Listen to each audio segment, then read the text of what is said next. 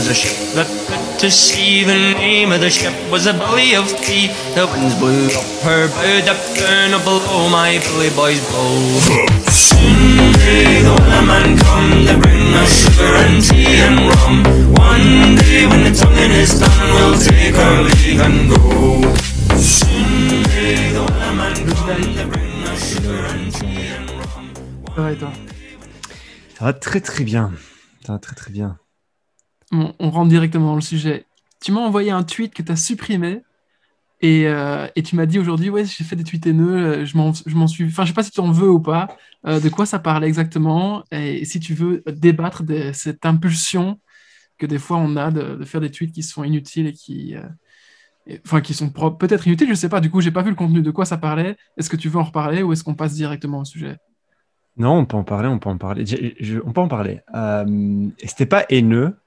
Euh, c'était juste de temps en temps. Je, suis globalement, je suis assez stoïque comme tu le sais, mais de temps en temps, j'ai un peu, euh, j'ai quand même aussi mes, mes moments de rage où quand je vois quelque chose, je me dis mais putain, ça a l'air tellement. euh, Il y, a, y a un couac dans ce que je vois et j'ai envie de réagir face à ce couac. Et Twitter en fait est un outil parfait pour pouvoir faire ça parce que c'est c'est écrit, c'est court.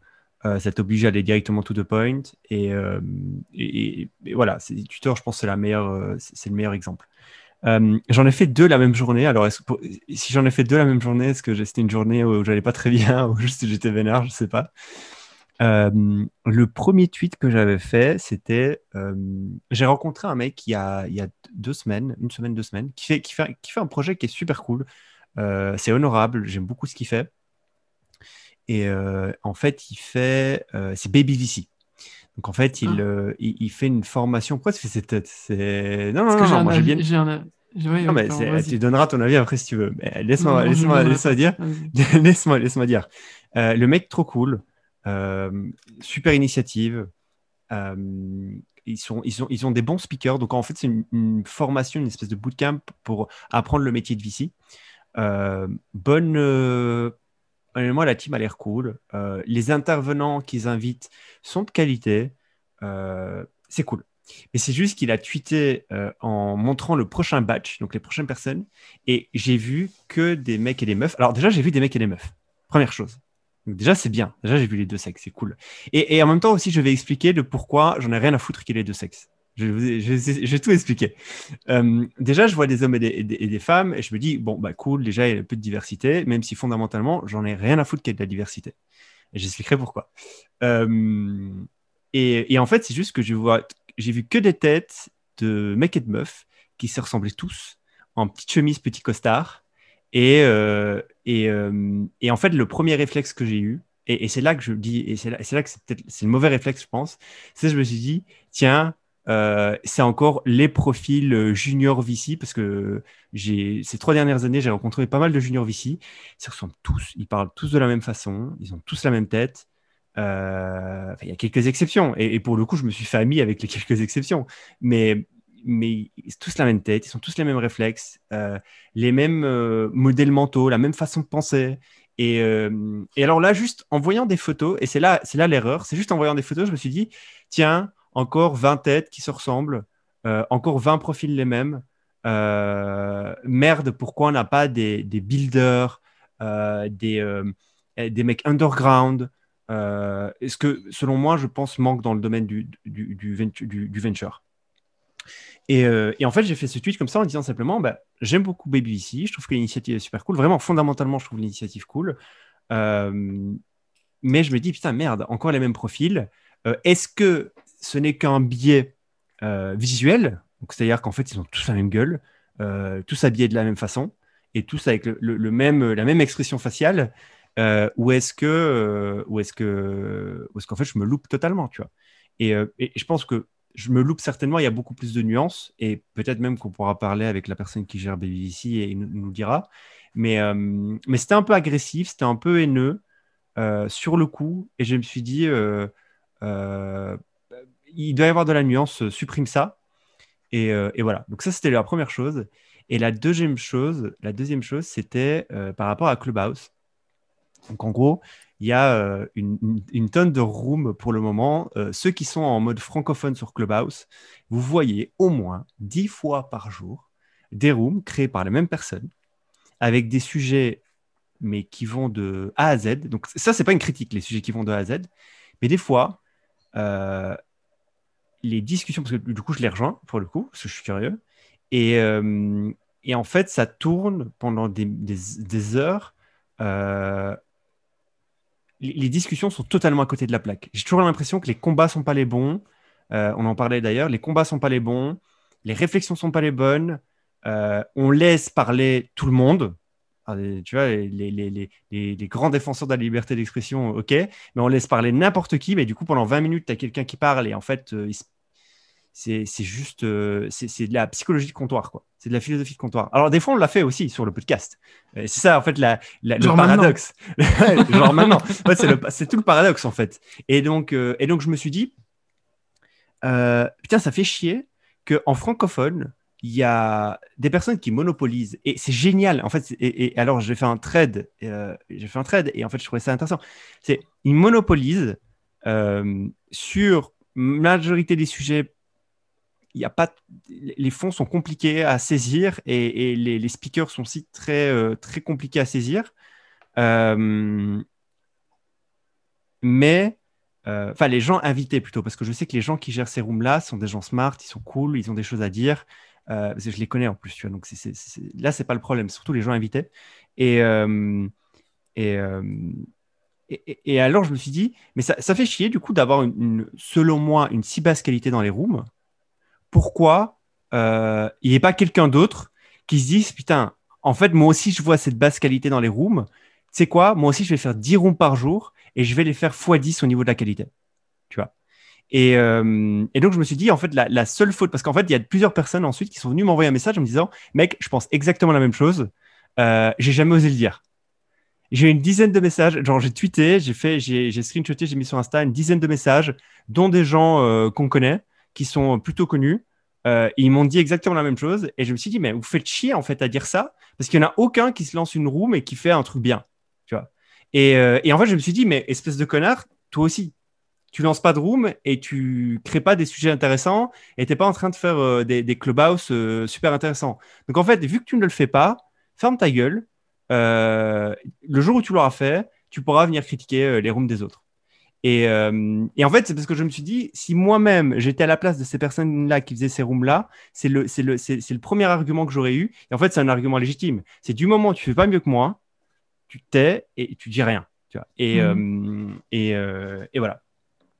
Et donc voilà, j'ai j'ai juste, j'avais eu mes, mes bons moments. Et ne- ce ce qui n'empêche pas le fait que je le pense. Mais, mais c'est pas parce que je le pense que je suis obligé de l'exprimer. Et des fois, on pense des trucs qui rationnellement tiennent pas la route, quoi. Euh, et en fait, on peut soi-même se contre-argumenter assez rapidement. Euh, donc voilà, euh, je sais pas ce que tu en penses. Je sais que toi aussi, tu as des avis très, très, Très tranché. très, ouais. très étrangers, assez, assez opposés, même au mien des fois. Mais vas-y, dis-moi. Oui, oui. D'ailleurs, par- partons du principe, pour tous les gens qui nous écoutent, on, euh, on est ultra différents sur plein de points, Jedi et moi. Euh, des fois, je suis très radical et très tranché sur des sujets qui finalement n'apportent absolument euh, aucune plus-value sur le long terme et donc sur lesquels ça sert à rien de passer du temps. Euh, tandis que lui est euh, peut-être des fois bah, dans l'opposé où il est, peut-être un peu moins tranché sur des sujets, sur des sujets qui, moi, m'importent énormément. Donc voilà. Mais c'est c'est ça qui est bien aussi, c'est ça qui est marrant. Et puis sur le long terme, finalement, on se rend compte que, grosso modo, euh, c'est- on, se enfin, on, a plus ou moins les mêmes idées sur le très long terme. Quoi. Si je me trompe pas si je dis ça, je pense. Ouais. Euh, alors pour répondre à Baby VC, moi c'est marrant parce que du coup, euh, je l'ai envoyé à quelques potes, ce, ce truc-là, notamment des gens qui, qui ont le profil que tu décris, tu vois. Et ils m'ont dit, ouais, ben gros, euh, typiquement Baby VC euh, et les autres initiatives dans ce sens-là, la plupart du temps, c'est des trucs pour les mecs qui font des écoles de commerce, faits par des gens qui ont fait les- des écoles de commerce. Voilà. Alors ensuite, euh, j'ai plein d'avis un peu plus nuancés là-dessus. euh, euh, et, et, et- même sur des sujets, mais on va pas en parler maintenant parce que, parce que ça, ça servira à rien. Mais grosso modo, il y a pour l'instant plein de, que ce soit Clubhouse, des initiatives comme BBVC, enfin tous les groupements, toutes les communautés, etc. Il y a beaucoup de networking qui, est organisé pour des gens qui ont rien à vendre en fait et qui veulent juste regarder, qui sont juste des curieux. Donc c'est pour ça, pour moi, c'est à mon avis une des raisons qui explique qu'il y a plein d'initiatives et très peu de plus-value à la fin. Euh, et, euh, et pourquoi est-ce qu'il n'y a pas de builder Hmm? Ils ont Pourquoi rien à vendre. à part- Enfin, c'est pas des makers, c'est pas des builders. On voit un peu mon micro. Euh, dans le sens où. en fait, la plupart. En fait, tu, tu m'as demandé au début de la conversation, enfin, tu as posé la question pourquoi est-ce qu'il n'y a pas plus de builders? Pourquoi est-ce qu'il n'y a pas plus de mecs underground? Eh ben, tout simplement parce que les mecs underground, eh ben, ils veulent rester terrés et que les mecs qui build, ils n'ont pas le temps d'aller faire euh, hi ha ha autour d'une, euh, autour d'un, enfin avec des, dans, dans ce genre de conférence un peu bizarre. Donc euh, voilà, ça c'est mon avis un peu, un peu gros, un peu grossier sur la situation. Mais oui, moi, mais moi, typiquement, je fais des tweets comme ça, je les supprime pas. Je- tu l'as vu, hein, Clown House. donc, Ouais. donc voilà, c'est c'est le petit, c'est le petit délire. Mais je, je comprends, ça m'arrive aussi de temps en temps de supprimer des tweets. Ça arrive. hein. Ça arrive Et, ben, on, on se lance pas- et je pense que et je pense que c'est d'ailleurs c'est pas un bon réflexe. Je pense que tu dois own. euh, Ouais, même tes erreurs, mais bon, après, si tu la supprimes dans les 10 minutes, ça va. Après c'est pas une erreur. C'est ça que en fait je le pense fondamentalement. Et en fait pourquoi je l'ai supprimé, c'est parce que euh, dès, dès que j'ai posté c'est dans les deux cas, j'ai eu plein de messages en mode euh, tu sais t'as l'impression du coup que t'as une armée qui pense la même chose que toi et euh, et qui ose pas le dire et du coup en fait t'es le représentant euh, du, euh, du Ouais. propos tu vois. Et ça ça me saoule, pas envie d'être genre- le syndicaliste en chef, quoi. C'est ça, les, je suis pas syndicat, quoi. C'est exactement ça. Tu vois, mais, euh, mais ouais, exactement. Bon, bah voilà, tout ça pour dire Mais ça. après, tu avais Euh, dit que tu ferais des rooms euh, de façon euh, ouais, tu vois, opportuniste par cette exemple, semaine, tu les as pas faites, si? Exactement, en fait. Tu vois, j'ai dit ça, je l'ai pas fait, donc euh, ferme ta gueule. Tu, c'est, c'est- c'est encore deux ça. jours, quoi, pour les faire. Ouais, euh, deux jours, pourquoi? Enfin, d'ici lundi prochain, quoi. En général, on en fait une tous les lundis. Et cette semaine, on avait dit, on n'en fera pas cette semaine, mais par contre, Jedi va en organiser une de façon opportune, euh, Ouais. comme Ouais, ça, ouais, un peu, un peu n'importe Et quand. d'ailleurs, toi, tu as rejoint une room. J'ai vu, tu as, dit un truc comme ça, tu as rejoint une room et tu as eu du mal. euh, Vas-y, parle-moi de ça et après on parle au sujet, mais. je- je- on Ah non, des- mais des- non, moi c'était marrant, Non, non, c'était, euh, c'est une room où en gros les gens, et c'est comme à l'école. En fait, le problème, c'est, et- là-dessus hein, que je me mets un petit peu en, que je me pose la question, est-ce que je suis, enfin, je suis capable de discerner un discours qui est euh, un peu euh, de normie euh, quand j'écoute une room française. Par contre, j'ai beaucoup plus de mal, peut-être d'un point de vue euh, détection et euh, subtilité, euh, de décerner, d'arriver à, à comprendre que quelqu'un a un discours de normie sur une room euh, anglophone. Sur une room anglophone, tu vois, j'ai l'impression à chaque fois que c'est ouais putain, en gros, il envoie du lourd, ce type, tu vois, il sait de quoi il parle, tu vois, c'est un mec, je crois il, qu'il y a un, vrai, cambouis. je crois qu'il y a- il y a un vrai biais de langue. Moi, pareil, dès que Ouais, je vois du content anglophone, direct, tu te dis, ok, c'est d'office, euh, ça doit être déjà d'une bonne qualité. Alors qu'en vrai, il y a, il y a tout autant de mauvaise qualité anglophone qu'en francophone. Oui, mais c'est ça. Et du coup, c'est- je, je- d'abord, donc ça, c'est mon premier billet, en effet. Euh, mais, mais je mets le doigt dessus euh, à l'avance. Mais du coup, là, j'écoutais juste une room de mecs qui racontaient, de mecs et de filles qui racontaient leur dernier voyage. Et en gros, c'était euh, partage ta destination que tu as kiffé, euh, etc. Ouais. Et t'as un mec qui est arrivé et qui a, qui a- qui a monopolisé la discussion pendant 10 minutes pour ne rien dire. Et puis en plus, après, il a fait une petite promo pour euh, son truc de, de, de musculation. J'étais là, mais enfin, putain, qu'est-ce que c'est que ça, tu vois? Donc voilà, c'était un petit peu le. c'est dur. En le plus, c'est du live. Tu vois, honnêtement, euh, je trouve que Clubhouse, c'est un très bon exercice. C'est dur. C'est dur d'arriver, de parler et dire que des trucs bien, ou que des trucs intéressants, ou que des trucs captivants. C'est pas facile. Genre, on n'est pas habitué à faire ça. Tu vois? Ouais. Euh, surtout quand tu sais qu'il y a des gens qui peuvent potentiellement aussi prendre la parole, tu as un public qui t'écoute, qui attend quelque chose de toi, c'est du live, tu vois. Ici, si les gens n'aiment pas ce qu'on dit, euh, on a mis des timestamps, ils skippent le sujet directement qui les intéresse, euh, tu vois, c'est, ils ont un format qui leur permet, ils mettent pause, ils disent, bon, il me casse les couilles, il a parlé de Clubhouse, je le mets en pause, je le vire. Euh, en live, tu peux pas trop, quoi. Et, euh, et c'est super dur, c'est un putain d'exercice, quoi. C'est un putain d'exercice. Euh, bon, ok, cool. Vas-y, parle-moi, parle-moi d'une boîte, parle-moi d'une truc, d'une découverte ou n'importe quoi. Alors, je voulais, donc pour le 14e épisode de Firm Spot, je voulais commencer par une quote de Chris Dixon, Dixon ou Dixon, je sais pas comment on dit, euh, qui a dit The next big thing uh, in tech will start looking like a, like, a, like a toy. Donc, en gros, la prochaine grande révolution dans la tech, dans la eh ben, au début, ça paraît toujours être un, espèce de petit jouet, un truc anodin. Euh, et c'est un truc sur lequel je suis euh, 100% aligné. Et j'en parlais tout à l'heure avec un type sur euh, WhatsApp. Je- J'en parlais avec, euh, un de mes amis euh, product manager euh, dans une startup à Paris. C'est vraiment une espèce de vérité qui est assez récurrente. Et du coup, je me suis rappelé de la dernière fois où je me dis putain, mais c'est un jeu. Et en fait, que c'était pas vraiment un jeu. C'était quand on faisait du farming en septembre euh, sur, euh, sur, la, sur la crypto et la défi. Euh, donc, c'était juste pour introduire là-dessus et dire. en fait, quand, quand, on en parle, et ça c'est marrant parce que du coup, quand on en parle entre nous, on s'en rend pas forcément compte, mais quand j'en parle à quelqu'un d'autre et que je dis, bah alors tu vois là, tu peux acheter des sushis, les gens ils me regardent avec des gros yeux, mais alors tu peux farmer du yam, euh, donc farmer, enfin euh, faire de l'agriculture de patates douces en français, tu vois. Euh, les gens ils me regardent avec des gros yeux, mais de quoi tu parles, mon vieux, tu vois? Et pourtant, ce sont, c'est des, en fait, c'est une espèce de gamification, mais qui est basée sur des mécanismes. Ça a été gamifié as fuck d'ailleurs. Gamifié as fuck et ça fonctionne. Et mais mais c'est basé sur des mécanismes financiers et qui sont qui sont qui sont qui sont probants. Tu vois. Par exemple, tu vas expliquer la liquidité d'une banque à quelqu'un. Euh, bon, si tu utilises des termes simples, c'est facile, mais cognitivement, c'est pas facile de comprendre comment la liquidité d'une banque fonctionne. Euh, et, en fait, là, bah, en fait, tu joues avec de la liquidité. C'est tu, quand tu farmes, en fait, tu joues avec de la liquidité et en fait, tu es récompensé parce que tu apportes de la liquidité.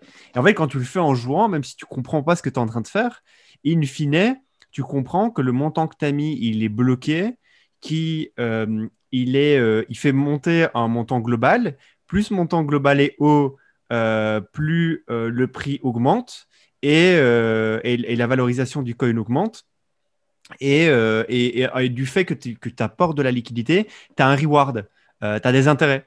Et en fait, en fait c'est ça en fait, la liquidité d'une banque. Mais là, quand, quand tu joues avec un interface, ben, en fait, tu comprends très vite en jouant comment fonctionne la liquidité d'un d'un projet tout court en fait. Hein. C'est pas, enfin, là en l'occurrence parce que la plupart du temps les gens qui fournissent des liquidités, liquidités ce sont des banques, mais même hein, au sein d'une startup, tu as, des gros enjeux de, ouais, de liquidité, etc. Enfin bon, je voulais pas rentrer dans le détail, juste pour dire, ça paraît être, ça paraît être un jeu, mais c'est basé sur des mécanismes qui sont profonds et qui sont durables. Euh, et en plus, ils sont faits de façon euh, technologiquement supérieure euh, par rapport à, à, je sais pas moi, à, une banque classique qui euh, probablement fait des transferts, euh, des transferts enfin, même en interne, ça, va être une complexité infernale. Et, euh, et, je suis allé voir juste avant le podcast, aujourd'hui il y a 40 milliards de TVL, de Total Value Locked, sur la défi. Donc c'est pas rien. et, je pense que, mais, et je pense que ça fait même pas 10-15% de la valeur totale du marché des crypto-monnaies. Donc voilà, ça c'était la petite aparté. Euh, et du coup, je voulais commencer peut-être en parlant d'une app que j'ai vu passer, euh, qui, qui, est un jeu, à proprement parler. Alors, c'est pas le next big thing euh, in tech, mais quand même, c'est quand même un jeu marrant. Ça s'appelle Millions avec un S.app. Et c'est une loterie organisée sur Twitter. Et c'est génial parce qu'en fait, c'est un fonds, enfin, c'est pas un fonds, c'est une startup qui a levé 3 millions de dollars notamment avec euh, le CEO de Italic, le CEO de Mischief, euh, Alex Boisis de Deal. Donc, c'est des gens qui sont malins, qui ont mis de l'argent là-dedans euh, et qui sont en train d'organiser euh, des loteries. On se dit, mais pourquoi ils distribuent de l'argent? Donc en fait, tu vas sur le, sur le Twitter, tu rejoins, tu appuies, tu vas sur le site URL, l'URL, pardon, et tu, euh, et tu mets tes, tes six chiffres, tes six numéros. Je suis en train de mettre mes, mes six chiffres, Donc nous, on n'est pas résident aux États-Unis, donc ça ne fonctionnera pas pour nous. Ah, mais mais l'idée, c'est quand même de participer. Fais, fais, fais, le, fais, le, la journée de l'utilisateur, tu vas voir, c'est marrant. Pas mytho, là Je peux pas dire que. Si, si, si, moi j'ai mis Tom, tu peux aller jusqu'au bout. Euh, et donc, euh, tu choisis tes chiffres, etc. Et en gros, toutes les semaines, ils, ils, mettent, euh, ils tirent un numéro et celui qui a le numéro gagnant peut gagner une certaine somme. alors, ils le brandent comme étant un million d'euros, mais en vrai, quand tu vas voir sur leur Twitter, parce que du coup, à chaque fois qu'il y a un gagnant, ils le publient sur Twitter, ça fait de l'audience, ça fait de la crédibilité aussi. Ouais, là, je vois et, John a gagné, a gagné 20 dollars. Ouais, voilà, donc tu vois, John Machin a gagné 100 dollars, François n'a pas gagné 100 dollars, ça, ça, tu le verras pas. et du coup, du coup, en fait, ils sont en train d'attirer l'attention. Euh, et en fait, on se demande, mais pourquoi est-ce qu'ils distribuent de l'argent des VC Tu vois, à quoi ça sert? Et en fait, ils préparent le terrain pour une fintech. C'est anonyme, on ne sait pas encore exactement qui c'est. En regardant un peu sur Internet, j'ai vu que c'était fait par, apparemment par les fondateurs de gifs.com. Donc, c'est des mecs qui s'y connaissent en marketing et surtout en marketing au 21e siècle. Euh, et qui sont en train de faire une fintech et qui, là, en fait, sont en train de créer l'espèce d'audience qui, est, euh, qui serait intéressés par leur fintech plus tard. Donc moi, j'imagine que ça peut être un Cash App, un Venmo, un Lydia, euh, ou bien alors, il y en a aussi des gens qui, suspectent qu'ils sont en train de mettre en place une espèce de distribution de marques qui veulent faire des espèces de, de shout-out de leurs produits directement à tout un tas d'utilisateurs, tu vois. Euh, donc, euh, donc, en gros, ils sont en train de bâtir une audience d'une façon qui est totalement originale, qui, qui d'ailleurs, enfin, que, je connais pas la plupart du temps. Quand tu lances une fintech, bah, tu commences par faire des ads. Bah là, non, en fait, euh, le gars, il commence en, faisant, en distribuant de l'argent aux gens. Et ça fonctionne euh, super bien. C'est drôle parce que je me dis, vas-y, continue, mais, mais j'ai. C'est tout. Vas-y. Ok. Tout. Je, me, je me dis, ça me paraît très bizarre une fintech. Après, ça dépend quoi, mais c'est typiquement euh, profil à risque. Si je joue au loto pour gagner de l'argent, après, je paye pas. ça. Et non, mais c'est gratuit. Mais quand même, ouais, ouais, ouais, c'est vrai. Si je devais payer pour jouer ma part, euh, je suis certainement pas un bon client pour une banque. Mais Oui, alors, euh, alors les- toutes les fintechs ne sont pas des, ne sont pas des banques, euh, mais, euh, non, mais même, genre, je suis pas vois, sécure, par quoi, exemple, je suis un mauvais profil, un profil à risque, parce que je prends, je fais du betting, tu vois, je fais du Ouais. gambling. Mais, mais, mais, mais bon, mais de toute façon, dans je paye pas, donc on s'en fout. Donc on s'en ouais, fout. dans ce cas-ci, on ne doit pas payer. Et on ne sait pas exactement ce qu'ils sont en train de construire derrière, mais en tout cas, ça a l'air de bien, de bien partir. Et, moi, ce qui m'a étonné, c'est de voir les. Bah oui, il y a un pixel, tu donnes ton adresse pixel email, tu qui donnes traque- ton Twitter handle. Il y a, y y y un pixel qui traque l'event. Est-ce qu'il traque l'event final? Putain, attends, je vais le faire. Est-ce que est-ce qu'il traque l'event final? Il traque l'event Euh, final? Bah oui. Ah là là, c'est- ok. Donc ils qualifient. Donc c'est ils savent qualifier une audience. Ah, c'est bon ça. C'est bon ça. Ok, ok, ok. Propre, propre, propre. Euh, curieux, curieux de savoir ce qu'ils vont faire avec Donc ça. ça, c'est à suivre. Et donc Alex, tout ça, ils ont investi dedans. Yes. Et euh, tu connais les fondateurs, c'est ça? Non, Non, c'est Anon. enfin, les Anon. fondateurs, il paraît que ce seraient les frères Aurélie, qui ont fait euh, gifs.com, mais euh, ça c'est pas encore enfin, c'est pas officiel. Et t'as Enfin, c'était là, un article. TechCrunch. Ça avait été vendu, GIFs. Ça a été, ça a été, Oui, oui, oui, vendu. oui, oui, je pense. Ah, je crois. Donc voilà. Ok, ok, ok. Euh, bah écoute, cool. Euh, je, vais, je vais certainement jouer plusieurs fois. Et t'as gagné ou pas? Qu'est-ce qui s'est passé? Non, j'ai pas gagné, du coup, vu que je ne suis pas résident aux États-Unis. Euh, ils tirent le. Tu as une chance sur un million et, et des poussières d'être tiré euh, au sort. Ouais. Et et ils, tirent- ils font plusieurs tirages par semaine. Donc, Ouais. donc ils augmentent aussi ta, ta, ta probabilité d'être d'être tiré. Euh, et ce qui est génial, en fait, aussi, c'est faites l'expérience, faites le, faites le chemin de l'utilisateur chez vous, et vous verrez, en fait, tout, tout, le, tout le référal qui est mis en place à la fin. En fait, tu es incité à la fin à partager million.app à tous tes amis via WhatsApp, euh, via email ou via Twitter. Enfin, donc, vraiment, il, il pousse assez loin. Comme je l'avais dit, il y a un pixel qui traque toutes vos actions. Euh, euh, bon, voilà, c'est intéressant de voir euh, ça comme une, en fait comme une stratégie d'acquisition et de lancement. La plupart du temps, les dernières stratégies de lancement qui ont bien fonctionné autour de nous, c'est des, stratégies de, lancement comme Superhuman, etc., ou Clubhouse, où tu es sur, seulement sur invite, invitation. Et là, en fait, ils ont, ils ont choisi un autre angle que je trouve aussi intéressant. Et finalement, à la place de donner de l'argent pour faire des pubs Facebook, des pubs sur Google, ou pour euh, payer euh, trop cher un marketeur euh, qui qui va pas faire grand chose, et ben là, ils distribuent l'argent directement aux gens. Et c'est donc assez straightforward, je trouve. Donc, à voir si ça va fonctionner, à voir comment ils calculent après leur, leur coût d'acquisition, et à voir, si, tout ça est rentable. Mais, mais voilà, je voulais juste mettre, le mettre en lumière. Ok, ok, ok. Écoute, je vais suivre ça. Euh, c'est vrai qu'ils operate, là, officiellement sur Dealroom, ils operate as a fintech company euh, en, en B2C. Donc, ça, ça serait une fintech en B2C. Ah, je suis curieux, je suis curieux. Je vais suivre ça, je vais suivre ça. Euh, T'as pas regardé les premiers followers sur Twitter, qui sait, ce genre de choses? Pour essayer Non. un peu de. Non. Ok. C'est ça un truc, si vous voulez savoir qui fait un, un compte Twitter, regardez les premières personnes qui, qui follow.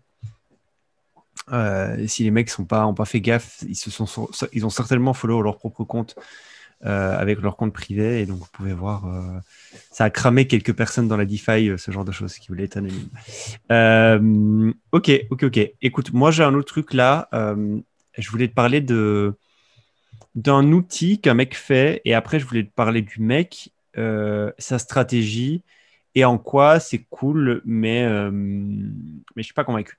Euh, alors, l'outil, c'est Grouply, G-R-O-O-U-P-L-Y.com. Euh, Grouply, c'est un outil qui permet de track des keywords sur les groupes Facebook. Euh, c'est un outil payant, une version gratuite, une version payante, qui te permet de, par exemple, si je rejoins des groupes Facebook privés sur le marketing, dès qu'il y a de setup sur Grouply, une alerte, dès qu'il y a le mot-clé cold email, je reçois une alerte et je sais que je peux aller voir qui a publié quoi avec le mot-clé cold email. Et si moi je vends un SaaS de cold emailing, ben, je vais pouvoir répondre.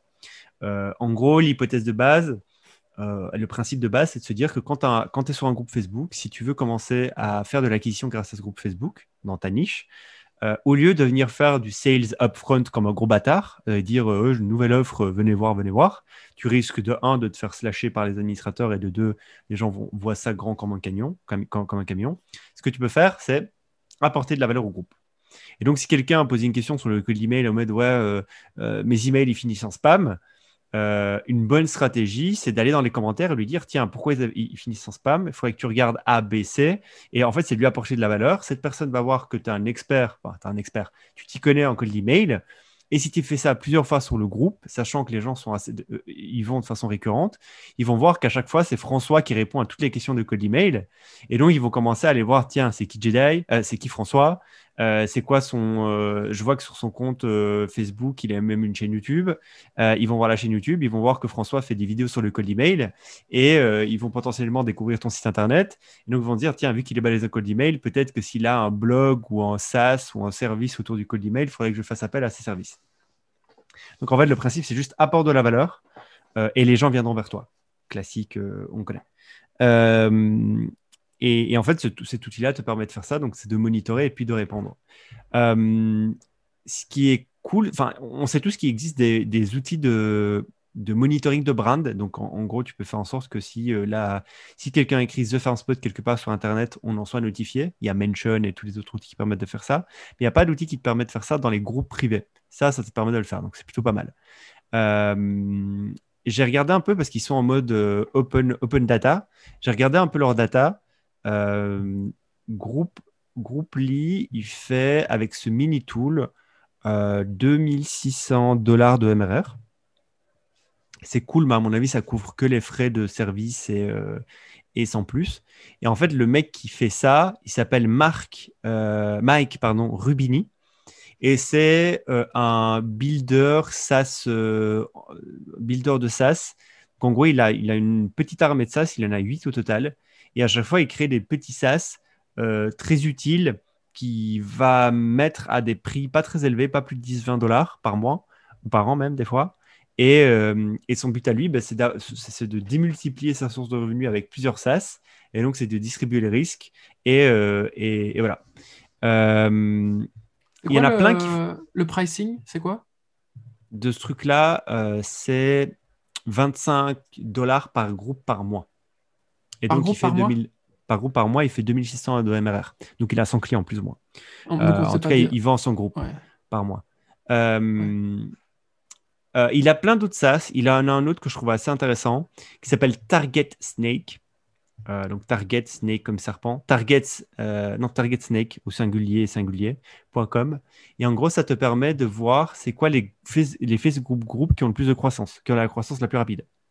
Donc en fait, c'est un outil de monitoring euh, qui te dit par exemple, tiens, intéressant, pendant le Covid, j'ai vu que les groupes euh, qui parlaient de boulangerie euh, ont eu une explosion. une explosion.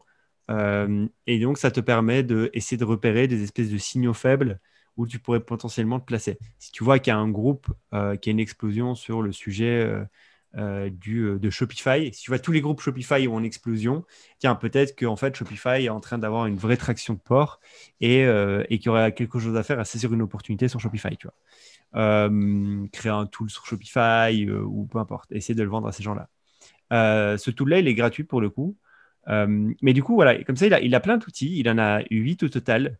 Euh, j'ai pas fait la somme de tous les MRR, mais je pense pas que ce soit énorme. Par contre, il en a un parmi les 8 que je trouve euh, qui pour moi est, plutôt cool, enfin je trouve vraiment intéressant, c'est euh, euh, microacquisitions.com. en gros, pour le moment, il y a une espèce de petite mode où les gens rachètent des SaaS ou des e-commerce. pas cher, des trucs qui ont été build, où il n'y a pas trop de clients. On en a parlé dans le dernier épisode. Et, et, et, après, eux, ils essaient de les scaler. Euh, et, en fait, il existe plusieurs marketplaces où tu peux vendre et acheter des e-commerce, des, noms de domaine, des SaaS, euh, peu importe, des blogs, tout ce que tu veux. Un mhm. exemple, c'est Flippa, il y a Empire Flippers et plein d'autres. Et en gros, Micro Acquisition, c'est un outil que tu payes une fois. Lui, ce qu'il va faire, c'est qu'il va se plugger à toutes ces plateformes-là. Et en fonction des critères que tu vas lui donner, il va scanner euh, les, les, les, les, résultats disponibles. Donc, si par exemple, toi, tu veux acheter absolument un e-commerce qui fait au moins 500 euh, 000 euros, euh, qui a fait au moins 500 000 euros en 2020, bah, tu mets ces filtres-là dans Micro Acquisition et Micro Acquisition va crawler tous ces sites-là où il y a des, annonces et te fait un report journalier avec toutes les annonces, euh, toutes les annonces de de e-commerce à 500 000 euros de CA à, vendre. En gros, c'est un outil de, de, deal flow, de, de, monitoring de deal flow. pour le coup, là, il y a une vraie utilité. il a plein d'autres enfin, il y a plein d'autres SaaS, il y en a 8 au total. Il y en a vraiment des inutiles et voilà, mais après, voilà. Euh, moi, c'est plutôt la stratégie qu'il a sur laquelle je suis assez dubitatif, c'est ce truc de vouloir faire à chaque fois des micro SaaS, ce qu'on appelle des micro SaaS, pas trop cher, et d'essayer d'en faire plein.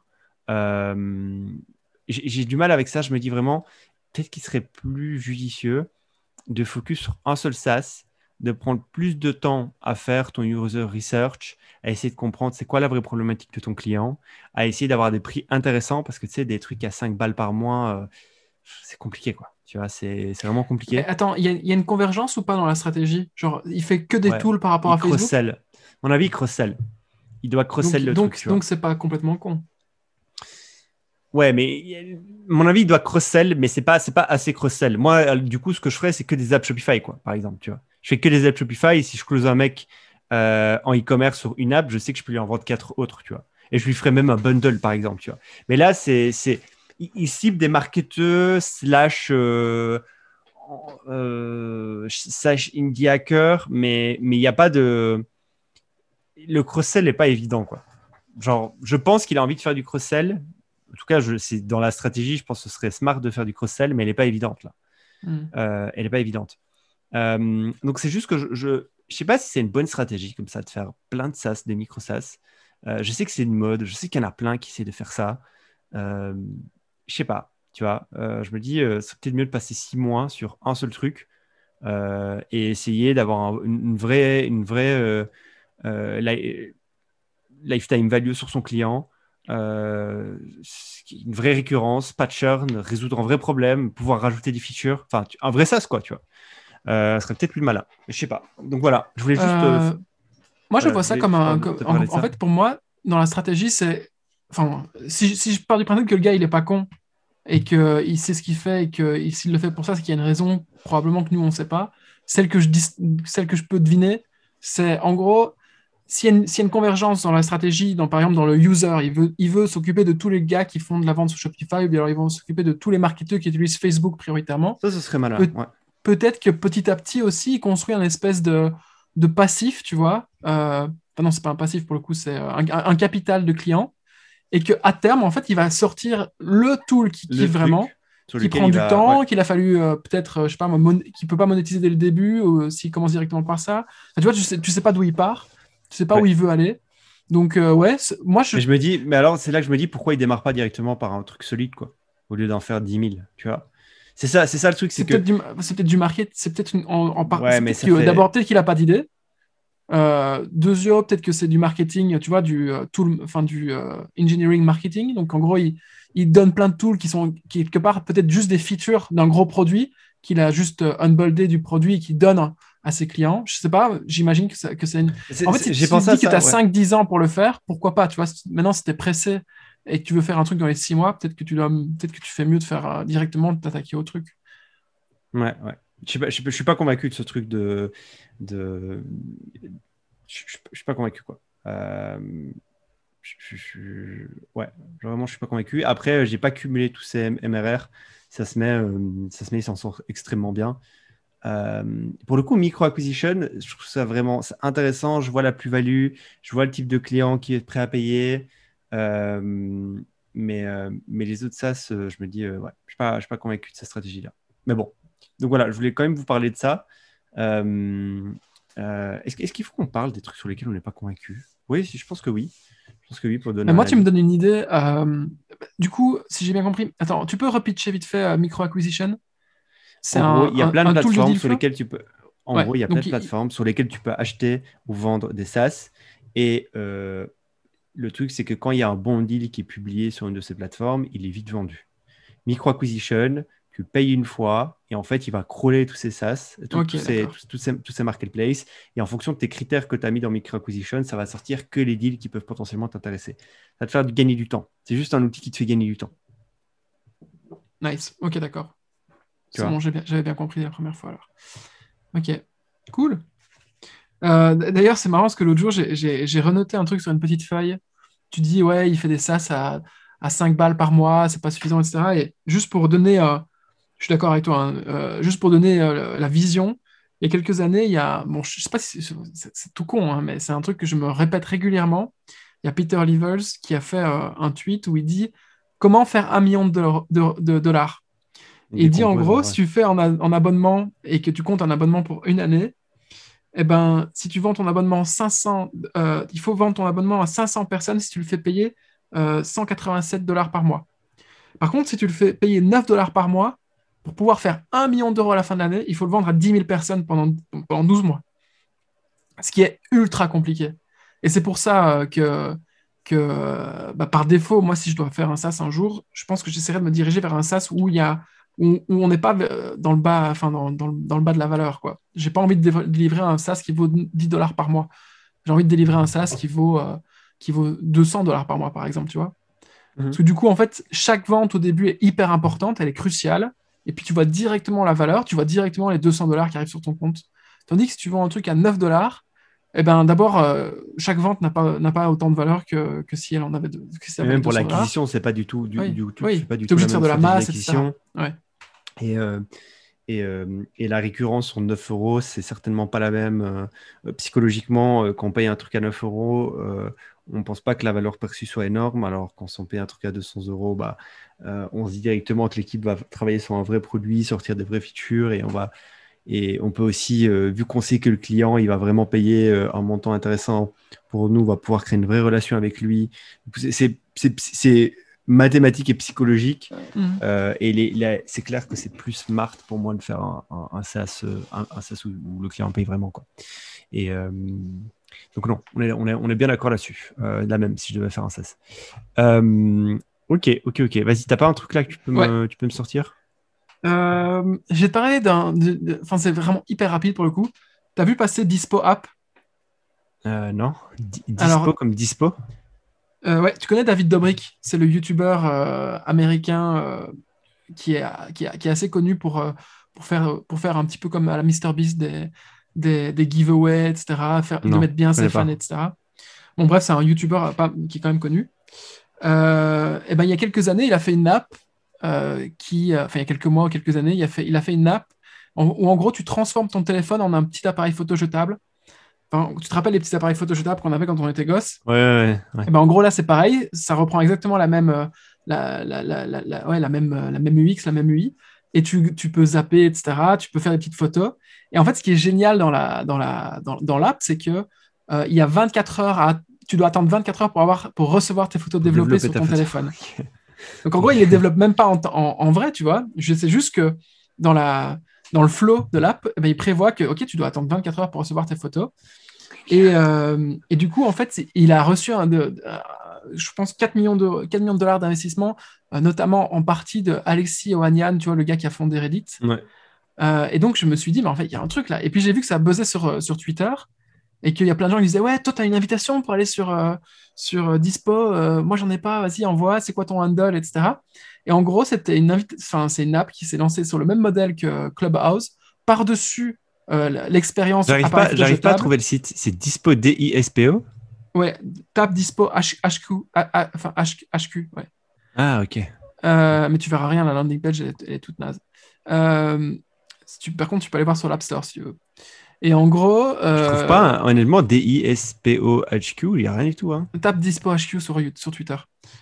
Euh, et sinon, tu tapes sur, euh, sur, euh, sur, ton, sur ton App Store, sur ton iPhone, tu Ok, verras. ok, ok, je trouve, je trouve. Et en gros, par-dessus euh, l'expérience de l'appareil photo jetable, eh ben, ils, ont, ils, ont, ils sont en train de créer un petit réseau social qui est prisé par, tout le, par tous les gens qui sont un peu in. Euh, et en fait, tu peux publier tes photos dans ce qu'ils appellent des. Euh, et donc, en gros, c'est des, des, espèces d'albums photos qui sont publics. Et, et, je trouve ça génial. Je trouve ça génial parce que du coup, ils sont il, y y a une demande folle pour cette app. alors, c'est peut-être juste éphémère, j'en sais rien. mais l'expérience est pas mal. et, et, je voulais juste la mettre en avant parce que je pense que dans les prochaines semaines, il y a des gens autour de nous qui vont parler de ça probablement. Parce que là, je, pense que c'est pas encore dispo pour les pour les pour le pour l'UE. Ouais, je vois la... je, je, vois euh... je vois le truc avec le Forbes et tout. Euh, je me demande c'est quoi la c'est quoi le c'est quoi le sous-jacent de ça? Est-ce que c'est pas juste c'est pas juste euh... c'est pas juste le concept. C'est soit ils sont en train de développer une tech incroyable, soit ils ont une stratégie pour créer un réseau social euh, de, gens qui aiment la photo. Et en gros, ils veulent, euh, ils veulent niquer Instagram, tu vois.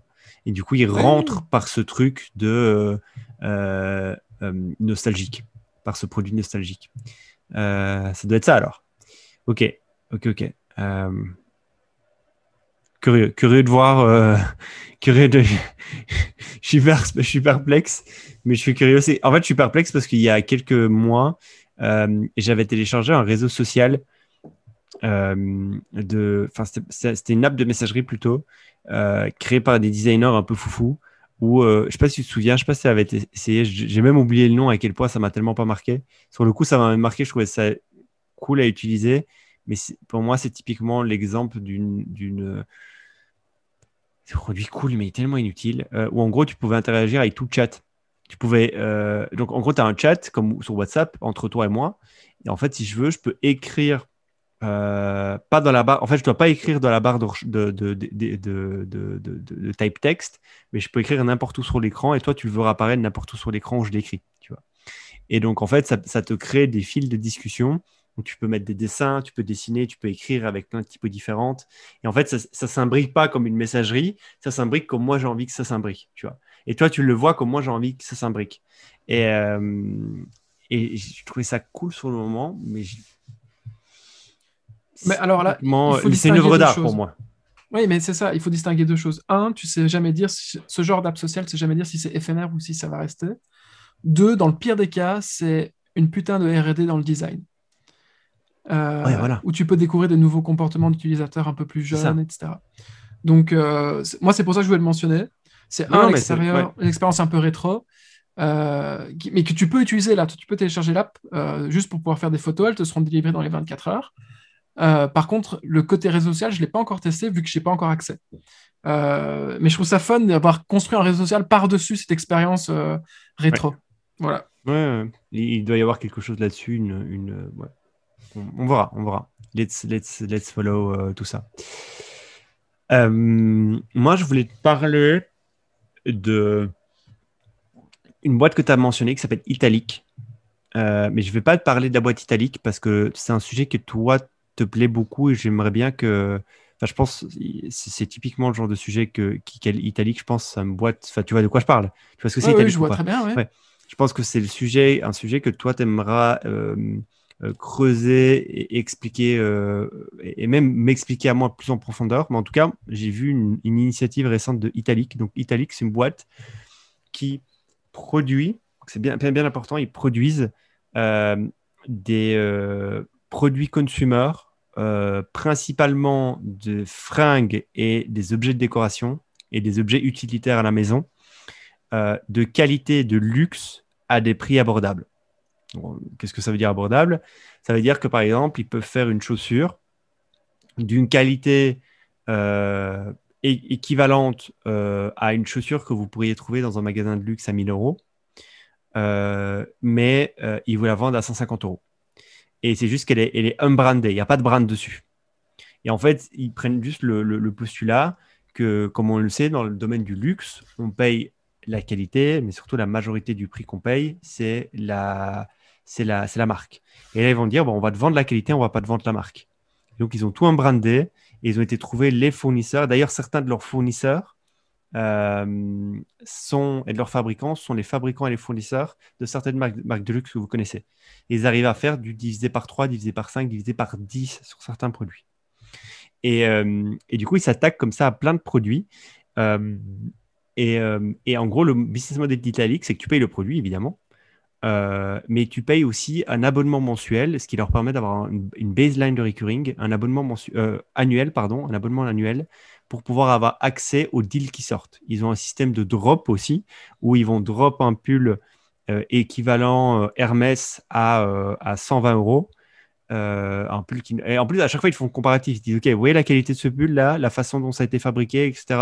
En fait, c'est le même que pull Hermès à 720 balles là. C'est juste qu'on va le faire à 150 dollars. Et, et, pour avoir accès au drop, tu dois payer un abonnement mensuel. Donc, ça, c'est intéressant économiquement parlant. Et puis, tu payes le produit. Et euh, je sais que la famille, j'en dis pas plus sur Italic parce que tu vas certainement vouloir en parler à un moment donné, mais je sais que la famille du fondateur d'Italic est dans la manufacture euh, depuis très longtemps et euh, c'était un vrai, un vrai, une vraie aide d'avoir, d'être né en fait dans des usines de manufacture. Mais en fait, ils ont lancé quelque chose récemment, un post sur leur site que je mettrai le lien sur ce post parce que c'est ça qui est important ils ont voulu lancer un produit qui leur était fortement demandé, qui était les bougies. Je ne sais pas si tu as vu ce post passer. Uh, oh, Why We Lost Money on, uh, or, Ouais, exactement. Tu, l'as lu? Tu l'as vu? Je n'ai pas lu le post, j'ai juste vu le Twitter. Enfin, j'ai vu que c'était du marketing, mais je n'ai pas regardé. C'est ça, exactement. En gros, ils ont fait une espèce de petite campagne où ils disent bah, en fait, sur un de nos produits, euh, on a perdu de l'argent. Euh, et euh, le produit sur lequel on a perdu de l'argent, c'est des bougies apparemment, il y a beaucoup de personnes dans leur communauté qui leur demandaient de faire des bougies de qualité, de très grande qualité, avec des bonnes senteurs, vegan, que le verre il soit recyclé, etc., etc., etc. Et en fait, en commerce, des bougies comme ça, ça, coûte, ça peut coûter entre 150 et 200 dollars. Et du coup, ils se sont dit, bah, nous, on va faire bougies vegan, euh, top qualité, qui ne se consument pas de suite, avec des fragrances naturelles qui vont vraiment, euh, qui ont été travaillées, qui vont vraiment euh, rendre votre espace de travail et de vie agréable euh, et euh, vers recyclé. Je ne sais pas si je l'ai dit. Et, et, du coup, bah, ils sont partis à la chasse des fournisseurs, comme ils font à chaque fois. Ils, passent, ils partent à la chasse de fournisseurs de chacun des, des, éléments. Et alors, ils ont eu des, des, couacs entre-temps. Ils se sont dit, une bougie, ça doit être simple à faire. in fine, ils se sont rendus compte que dans une bougie, il y a au total, si je ne me trompe pas, six, six éléments donc six éléments différents. En tout cas, dans la bougie que eux voulaient créer, il y avait six éléments à faire. Et que au niveau de la supply, c'était super dur. Enfin, au niveau des suppliers, pardon, c'était super dur de trouver euh, un supplier qui avait l'entièreté euh, des, euh, des, produits qu'il leur fallait pour cette fameuse bougie. Donc, ils se sont rendus compte qu'ils ont dû se dispatcher partout dans le monde pour trouver les bons produits pour chacun, pour chacun des éléments de la bougie. Et qu'in fine, quand ils assemblaient le tout au prix auquel ils voulaient le vendre, ils étaient en perte. Euh, euh, parce qu'à chaque fois, en fait, ils démarrent par une, price target. En fait, quand ils lancent chaque produit, ils font des espèces d'enquêtes officieuses euh, en, shadow sur une liste de produits qu'ils aimeraient lancer. Ils essaient de trouver la price target parfaite et en fonction de la price target, ils se disent, OK, ça, c'est le price target pour lequel le, consommateur est prêt à payer. En fait, il y, a un vrai travail de recherche de marché avant de lancer un produit, en fait. Ils ne disent pas juste, vas-y, tu sais quoi, demain, on fait un pull Hermès. C'est juste au lieu de faire payer 700 balles, on le fait à 100 balles. Non, ils regardent que veut le marché, quel est le prix pour ce type de qualité-là que le marché est prêt à payer. OK, on a ça comme price target on va essayer maintenant de réaliser ce produit-là en fonction de cette price target. il y a même des produits qui ont du drop parce que c'était impossible d'atteindre la price target. Donc il y a un vrai travail d'analyse de marché avant. Et en gros, cette bougie, impossible de trouver. Euh, ils se sont rendus compte qu'en fait, ils étaient perdants, impossible d'être rentable. Euh, ils ont quand même décidé de lancer la bougie en précommande euh, à 35 euh, dollars. 35 dollars la bougie. Ils ont été sold out en trois jours. Ils avaient plusieurs milliers de bougies à vendre, sold out. Euh, ils ont donc délivré les bougies en perdant de l'argent. Ils l'ont quand même fait. Et après, ils se sont dit, c'est pas possible d'être perdant sur une bougie. Donc, on va essayer d'être rentable. Et du coup, ils ont passé plusieurs mois à continuer le sourcing des fournisseurs, internaliser, parce qu'ils ont quand même certaines usines, internaliser une certaine partie de la production et ils, sont passés de 35 dollars à, 16 dollars. Euh, mais il aura fallu un temps monstre pour y arriver. euh, pour in fine réussir à faire une bougie rentable, alors que le premier batch était, euh, à perte. C'est un coût marketing parce que ça fait très, vu qu'on vous aime, on est prêt à perdre de l'argent pour faire un produit que vous, un, produit, un que vous allez aimer, que vous nous avez demandé. Donc c'est un gros coût marketing, un gros, un, gros coût qui, en termes de COUP marketing, mais, mais c'est aussi un coût en termes de coût, euh, de cost marketing pour le coup. Euh, mais, euh, mais ce qui est intéressant, c'est qu'un produit aussi simple qu'une bougie, si tu veux avoir une qualité du top, du top, du top du marché, c'est très, très, très, très, très dur.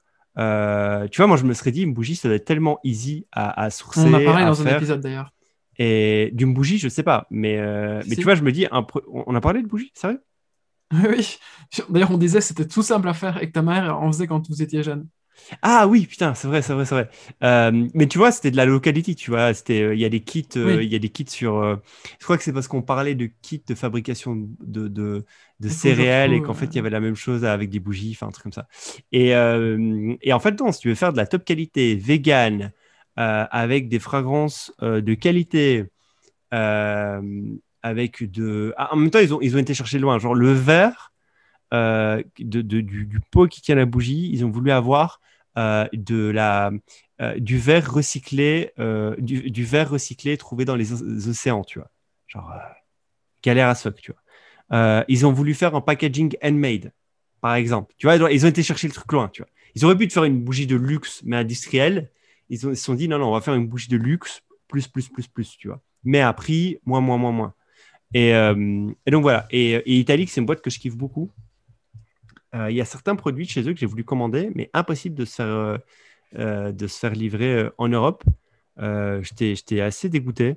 Et j'aimerais bien trouver une boîte qui fait la même qualité que, que, au prix en question en Europe. Je sais qu'il y a certaines boîtes qui font ça. Il y en a une, en Italie qui fait des t-shirts qualité plus, plus, plus, plus à, des prix, à des prix abordables, des prix qu'on nous on connaît.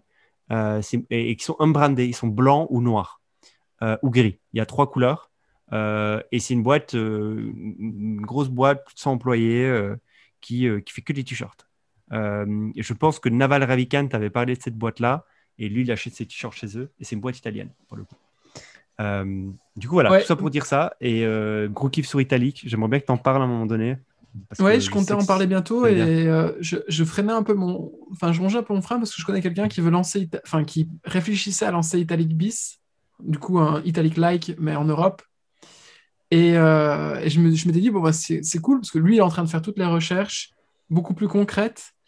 Euh, on en parle régulièrement tous les deux. Ce serait peut-être l'occasion en même temps, tu vois, de, de, bah, de placer sa, sa, sa, nouvelle boîte s'il la lance vraiment, mais je, je, c'est, tout récent, du coup, je peux pas dire si, si c'est bientôt ou pas. T'as vu le VC, l'ancien VC qui veut faire, euh, qui a fait une communauté de euh, manufacturing? Ouais. Je l'ai partagé, je crois. Ouais. ouais j'ai pas creusé, j'ai pas. Ah, t'as rejoint. Tu peux me parler de ça? Parce que je l'ai vu passer. Je me suis dit, putain, intéressant, manufacturing, euh, what? Pourquoi, du comment? Qu'est-ce qu'il veut faire? Il veut faire quoi? Il veut lancer une, un SaaS et en fait, il build une communauté avant. Qu'est-ce qu'il veut faire? Vas-y, parle-moi un peu de ça. Alors, lui, je, du coup, en fait, pour le moment, il, apparemment, il est, il est sous l'eau en termes de de demandes pour rejoindre euh, du coup la communauté. et, euh, du coup, là, il nous a envoyé.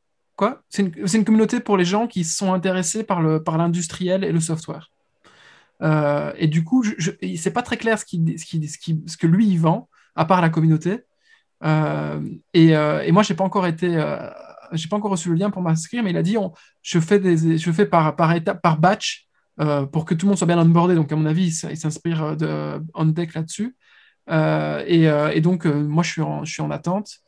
mais il m'a dit, enfin, il dit dans l'email, ouais, c'est abusé. Il y a plein de gens qui nous demandent, vous êtes bien pris, mais je vous envoie, je vous envoie un lien plus tard ce mois-ci pour, pour vous onboarder. Mais c'est intéressant. et pour, pour rebondir sur, sur Italic, en fait, ce qui se passe en coulisses, c'est qu'ils sont en train de, de créer l'operating system des industriels. Donc en gros, aujourd'hui, les industriels, pourquoi est-ce qu'ils passent par Italique et pas par, une autre, et pas par, euh, leur canaux de distribution classique? C'est parce que les canaux de distribution classiques, exactement comme pour l'argument qui vaut euh, DTC versus distribution en grande surface, eh ben, ils prennent un gros pourcentage. En gros, ils, réduisent un max les coûts euh, et, eux font toute la marge là-dessus. Euh, et du coup, euh, qu'est-ce qu'ils font ces, ces manufactureurs? Eh ben, Ils se disent oh, Putain, euh, fait chier, je, manque une partie du gros bénéfice. quoi. Quelque part, sur la valeur totale du produit à la fin, j'ai qu'un petit pourcentage. Alors que c'est moi qui ai fait le travail le plus difficile, c'est-à-dire le, travail de la construction. Pourquoi est-ce que je ne fais pas tout le travail? Pourquoi est-ce que je n'ai pas plus de, plus-value? Pourquoi est-ce que je ne touche pas plus de, de valeur là-dessus? Parce que je n'ai pas les canaux de distribution. Et Italie qui arrive, il dit Bah voilà, nous, on a les canaux de distribution. Par contre, on va bosser autrement euh, et on va bosser avec notre operating system. Et donc, en fait, ils mettent leur operating system un peu dans toutes les boîtes. C'est quoi Euh, l'operating operating system? Euh, bah, c'est comme ton OS sur ton Mac. euh, Enfin, c'est Ok. c'est genre le software qui permet de faire en sorte que tout fonctionne. Euh, Et donc, ils euh, vendent un, un OS à des. euh, à des... Je sais pas s'ils le vendent déjà, mais en tout cas, si tu par- c'est marrant parce que j'en parlais justement aujourd'hui avec le, avec le type.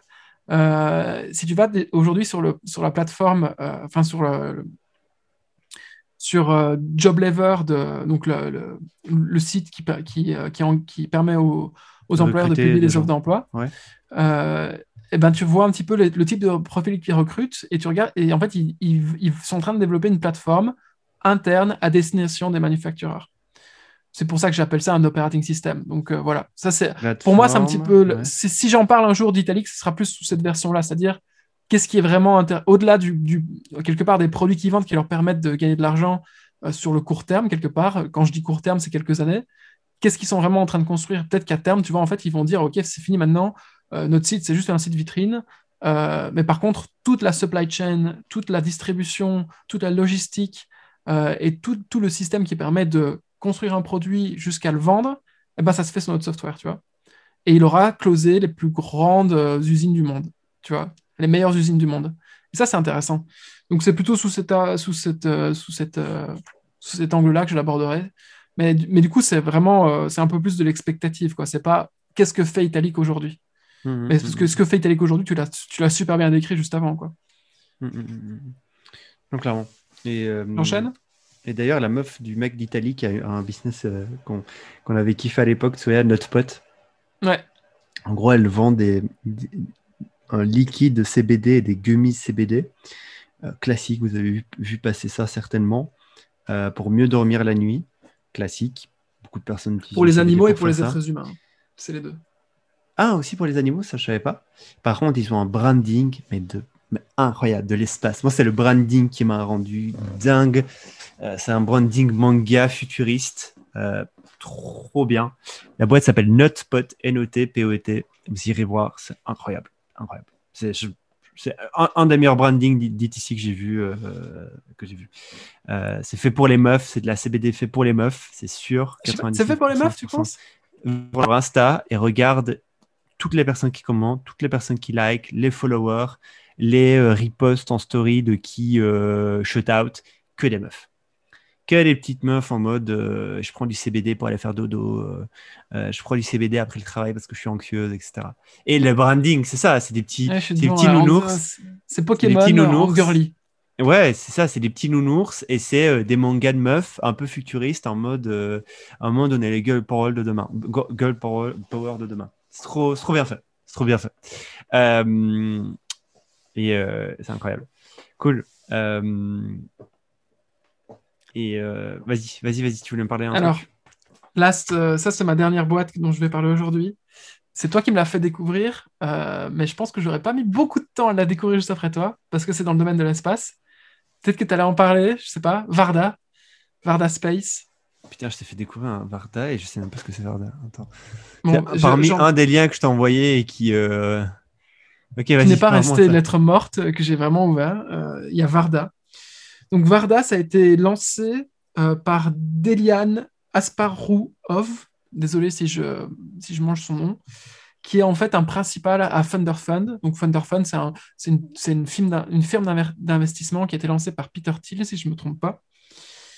Euh, et en fait, le type est fan d'espace depuis des dizaines d'années. Il était dans le domaine de la tech, etc. Il faisait partie de la Thiel Fellowship. La Thiel Fellowship, c'est une bourse à destination des moins de 25 ans ou des moins de 20 ans euh, qui ont des capacités un peu extraordinaires, euh, où en gros ils reçoivent 100 cas pour quitter l'université, arrêter l'université, arrêter en tout cas de leur parcours classique d'étudiants à l'université et pour lancer leur boîte. Donc ça c'est aussi organisé par euh, Peter Thiel.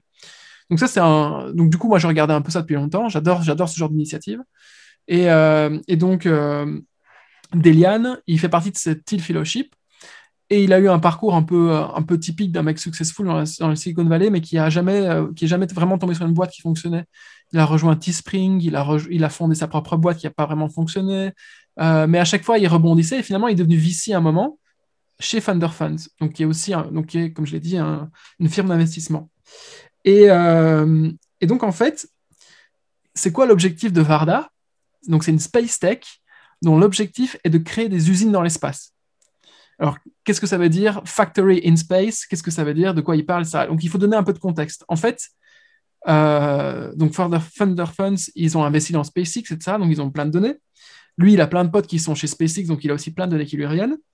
Et entre euh, 1970 et, et, les années 2000, envoyer un kilogramme dans l'espace, ça coûtait en moyenne, je vais dire le chiffre exact, 18 000 euh, dollars par kilo. Donc en gros, tu es limité à je ne sais pas combien de kilos, à quelques tonnes peut-être pour euh, de, de, quand tu envoies une fusée dans l'espace. Mmh. Euh, et chaque kilo coûte énormément. Du coup, tout le monde réfléchit très très très pointilleusement à qu'est-ce qu'on met dans la fusée. Il n'y a pas un truc qu'on peut mettre entre eux, y a, tout est calculé. Et du coup, ça coûtait 18 000 dollars. Et même avec certains, certains pics à 50, plus de 50 000 dollars, euh, quand c'était la Space Shuttle, c'était une fusée un peu particulière aux États-Unis euh, qui coûtait extrêmement cher. Euh, et avec l'arrivée de SpaceX, en fait, il y a un truc énorme qui s'est produit c'est que le coût d'envoi d'une fusée euh, totale a diminué drastiquement. Et du coup, le coût par kilo euh, qu'on pouvait mettre dans, une fusée pour envoyer dans l'espace a aussi diminué. Aujourd'hui, ça coûte entre 3 et 5 000 dollars par kilo d'envoyer euh, des kilos par kilo d'envoyer une fusée dans l'espace. Et donc ça, c'est un truc qui est énorme. Et quelque part, lui, en fait, son postulat, c'est de dire, OK, euh, la loi de Moore, donc la loi qui dit que tous les ans, la capacité de calcul, enfin, la, puissance d'une puce euh, augmente à prix constant, ben, en vrai, ce qui va se passer, c'est que ça se passer exactement de la même façon dans l'espace. Et ses amis qui sont chez SpaceX lui disent bah, au coup, euh, nous, on pense que d'ici quelques années, ce sera, ce sera 500 dollars par kilo. Et puis, et ainsi de suite, tu vois. Donc, en gros, il y a une espèce de, de, de, nouvelle économie qui va émerger, c'est-à-dire l'économie de OK, ben, puisqu'on peut envoyer plein de choses dans l'espace, comment est-ce qu'on les envoie euh, et comment ça se passe une fois que c'est là-haut, etc. Donc, lui, en gros, il mmh. dit c'est pas dans deux ans ou dans trois ans qu'il faudra lancer cette tech-là, c'est maintenant. Et du coup, il a fait un deal avec Thunderfund où, en gros, il incube cette idée-là il est allé chercher les anciens chez SpaceX et ils se sont mis à plusieurs, ils sont une dizaine, là je pense, ils ont levé 9 millions de dollars euh, via du coup euh, Thunder Funds en partie. Euh, et, euh, et, ils veulent créer les factories dans l'espace. Donc en gros, c'est des petits satellites, enfin l'équivalent de satellites. Donc c'est pas très grand, hein, c'est pas une usine qui fait 10 000 mètres carrés. On parle vraiment d'un petit truc qui est euh, en, en, micro, en microgravité, enfin du coup qui, est en orbite autour de, autour de la Terre. et qui permet de faire des expériences qui sont totalement novatrices. Aujourd'hui, on les fait dans les, sur l'ISS, etc., donc sur la Station spatiale internationale. Euh, pour des, grosso modo, c'est principalement de la recherche fondamentale. On, étudie comment les, cristaux se forment euh, dans, en, microgravité, on étudie comment les, comment les fluides circulent en microgravité, etc.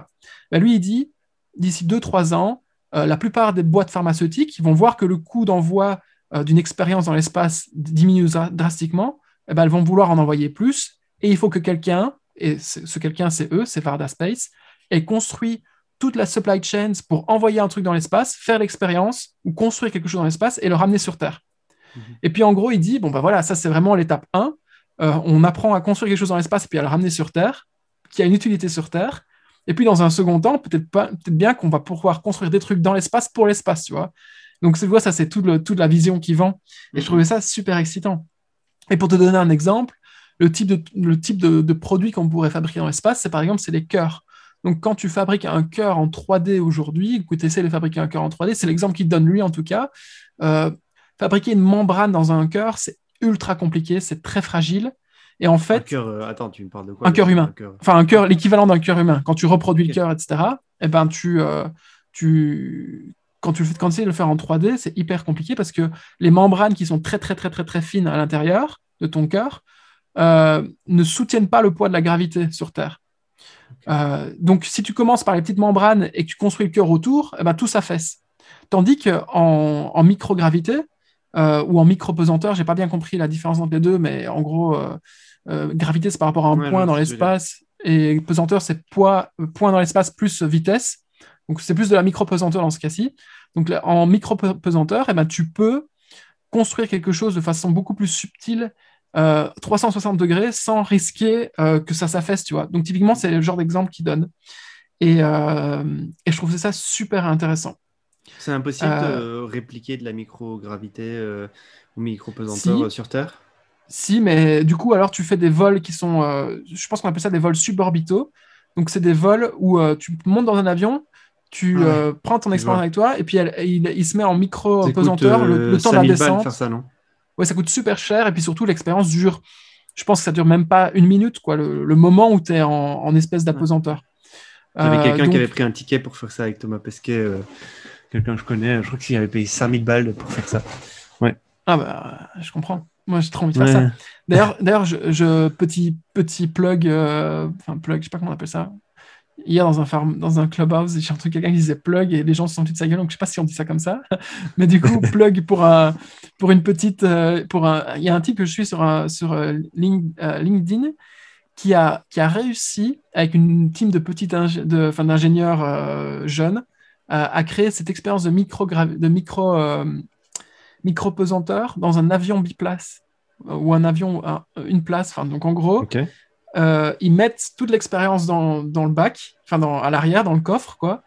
Et à la place d'avoir tout un avion énorme qui va faire le truc comme ça euh, et qui prend euh, une demi-heure à monter, enfin une demi-heure pour approvisionner l'avion, puis ensuite les mesures de sécurité, etc., patati patata, bah, ils mettent directement l'expérience à l'arrière d'un petit biplace. Et le petit biplace fait l'expérience à la place du gros avion, ça coûte beaucoup moins cher. Du coup, ils targetent tous les étudiants, etc. Je ne sais pas d'un point de vue business comment c'est pensé et si c'est pas juste des ingénieurs qui s'amusent entre eux à faire un truc un peu, euh, un peu what the fuck. Mais je trouve ça intéressant de voir que pour le moment, il y a une espèce d'explosion euh, dans les, dans les, enfin que je remarque en tout cas de business dans l'espace, ou en tout cas de, de nouveaux projets euh, spatiaux. Bah, e-, Elon Musk a, un peu démocratisé et montré aux gens que si tu voulais, tu pouvais quoi. et là, il vient de lever 78 milliards, si je, si je, me trompe, non, 800 j'ai de la merde là. il a, il a, il a, il a levé euh, genre des centaines de milliards. Euh. Beaucoup d'argent. J'ai vu passer ça hier, j'ai pas les chiffres exacts, mais, euh, mais c'est monstrueux. Et, et j'avais l'opportunité d'acheter des shares SpaceX d'un secondaire au début, secondaire de, au début de, du premier confinement en 2020. Je ne l'ai pas fait. Tu te rappelles du, du price par share non, je, je, pourrais aller. là, le price par share, il vient d'atteindre quasiment les 400 dollars, je crois. Non, mais je me suis chié dessus. C'est clair. J'aurais dû. Je ne l'ai pas fait. C'est pas grave. Ça arrive. Euh... Vu qu'Elon Musk est dans la crypto maintenant, s'il faisait une crypto par rapport à SpaceX, gros. Il y a des gens qui parlent, ils parlaient l'autre jour de faire un, un Mars Coin ouais, j'ai vu, mais, il est, il est surtout sous drogue. il est notre sur notre planète, le mec. Euh, ok, trop cool. Et, euh, et, du coup, cette boîte, elle est en train de se lancer. Elle, euh, bah, elle a commencé là. Et, ouais, donc lui, il essaie de trouver. Des, donc, Delian, là, il essaie de trouver des mecs pour l'aider à le faire, etc. Il trouvait personne pour le faire. Et du coup, il a fait un deal avec Thunder Funds pour lancer ça. Et il s'avère qu'il a réussi à recruter des gens de chez SpaceX pour l'aider à lancer. Et, euh, là, il dit en, ben, en, six mois, là, euh, tout est lancé. J'ai écouté deux podcasts de lui, c'était super intéressant. Franchement, il a. Alors après, tu vois que c'est. Tu vois, du coup, il explique, tout le monde lui demande, mais comment tu fais pour être VC et en même temps faire cette boîte-là? Et, et, du coup, tu vois bien qu'il n'est pas, est pas super à l'aise. et quand tu regardes, du coup, il a fait un tweet où il détaillait un peu ça. il passe que un jour par semaine chez Varda en physique. Le reste du temps, il, il est en remote, il fait mille choses à la fois. Et ce que je trouvais super malin, parce que du coup, il continue à faire les deux en, même temps, euh, Space et, euh, Varda, euh, c'est que quand il, quand il téléphone à d'autres boîtes dans l'espace, ou à des boîtes pharmaceutiques, ou à des boîtes, ou à des startups qui se lancent dans la pharmacie, etc., mhm. eh ben, il arrive et il change de casquette au fur et à mesure de la conversation. Genre, tu vois, des fois, il est, il est le CEO de Varda, enfin, ou le, le cofondateur de Varda, et vu qu'il il arrive en les appâtant en disant, ben non, moi, je suis, je suis partenaire chez Thunder Funds, tu vois. Et je trouve ça malin parce que tu vois, du coup, il a, il a, il a toutes les portes qui lui sont ouvertes et il rencontre plein de gens. Et, euh, euh, je trouve que ça, c'est un unfair advantage qui est pas mal. Et, je pense que si tu veux faire du space comme lui, au début, euh, les, la première année, c'est pas de. C'est pas que c'est pas du building, mais c'est beaucoup de relations, c'est beaucoup de calls, c'est beaucoup de partnership avec des gens. euh, ces discussions avec des slides, essayer de comprendre si c'est faisable, qu'est-ce qui est faisable, avec qui c'est faisable. C'est, c'est, ça doit être long, quoi. tu, tu billes pas quoi au début. T'es pas là euh, dans un garage en train de faire un, truc. Quoi. C'est en tout cas pas, Ouais. pas au début, je pense. Ouais, mais du coup, il dit, euh, notre- avec ce qu'on a levé, là, 9 millions, on peut à peine faire notre MVP. Mm. Parce que tu vois, les gens lui disent, mais en fait, comment tu fais? Parce que pour le faire une boîte dans l'espace, il faut énormément d'argent, il faut beaucoup plus que 9 millions. Qu'est-ce que vous allez faire avec 9 millions, tu vois? Et il dit, en fait, les 9 millions, ça nous permettra d'arriver à l'étape où on aura un quasi MVP et, euh, et tous, les, tous les signaux pour dire, OK, c'est bon, go, là, maintenant, on met les 100 millions sur la table, tu vois? Mhm, mhm. euh, et ça, je trouve ça malin aussi. Euh, Qu'est-ce que je voulais dire par rapport à ça? Ouais, lui, dans une autre interview, il disait ouais, on se voit un peu comme le Foxconn. Foxconn, pardon. Foxconn, c'est la boîte qui fabrique les iPhones en Chine avec une euh, avec une, mauvaise réputation, mais qui, je, pense, est, pas mal d'un point de vue organisation, organisationnel et supply chains, etc. Il dit nous, on se voit vraiment comme le Foxconn de l'espace, quoi. On a envie de, de- de créer les usines slash les automatisations slash la supply chains qui permettra euh, de créer euh, l'industrie spatiale dans le futur. Euh, et ça, je trouve ça, je trouve que c'est malin. C'est le genre de boîte dans laquelle j'aimerais bien travailler, mais je ne sais pas comment y accéder. Ça, c'est un autre sujet, mais, voilà. C'est intéressant. La dernière chose que tu viens de dire, c'est intéressant. Com- comment y accéder et je pense aussi. Tu vois, tu t'imagines rentrer dans ce genre de boîte, qu'est-ce que tu ferais Euh, Dans le sens où, tu vois, jusqu'à maintenant, tu as fait plein de choses.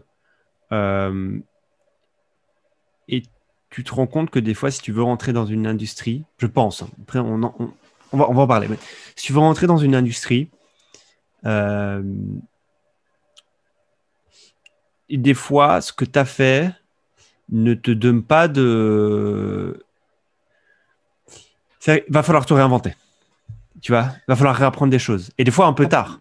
Pas, pas, tard, tu vois, mais genre des fois, tu as 30 ans, tu veux rentrer dans une nouvelle industrie, tu as des skills pour certains types d'industries et pour certains types de modèles, mais dans l'industrie et dans le modèle où tu veux rentrer, en fait, tout ce que tu as fait, c'est cool, mais c'est pas utile. En fait, il faut autre chose comme type de compétences. Et, euh, et, euh, et donc, comment tu fais pour rentrer dans ces boîtes-là, en fait, tu vois? Et euh, alors que, tu, vois, je sais pas, c'est un peu abstrait ce que je viens de dire, tu vois. Mais en fait, je me dis, regarde moi, ou, ou- ou- co- comment je pourrais faire aujourd'hui euh, pour rentrer dans une boîte dans, une boîte dans le space? Je pense que déjà, ce que, ce que je sais faire dans une boîte aujourd'hui, ça vous, ça servira à rien en fait. Il faudrait plutôt que j'essaie de comprendre euh, comment euh, fonctionne euh, la supply chain, comme tu le dis, apprendre à négocier avec des fournisseurs, apprendre à savoir estimer si si un, si un si un producteur te la met à l'envers ou pas, savoir faire du management de projet, mais du projet industriel, ce qui n'est pas du tout la même chose que ce que je sais faire maintenant, tu vois. Toi, toi tu l'as un peu fait, tu l'as un peu fait en Asie, je me souviens. Mais, euh, mais tu vois, si tu devais rentrer, tu rentrerais par quelle porte? Ben, la porte la plus simple, mais la plus chère, c'est celle de l'argent. Donc, comme en fait, Delian, il a, il a zéro compétence dans l'espace après avoir lu, euh, avoir lu deux euh, romans science-fiction euh, spatial, tu vois.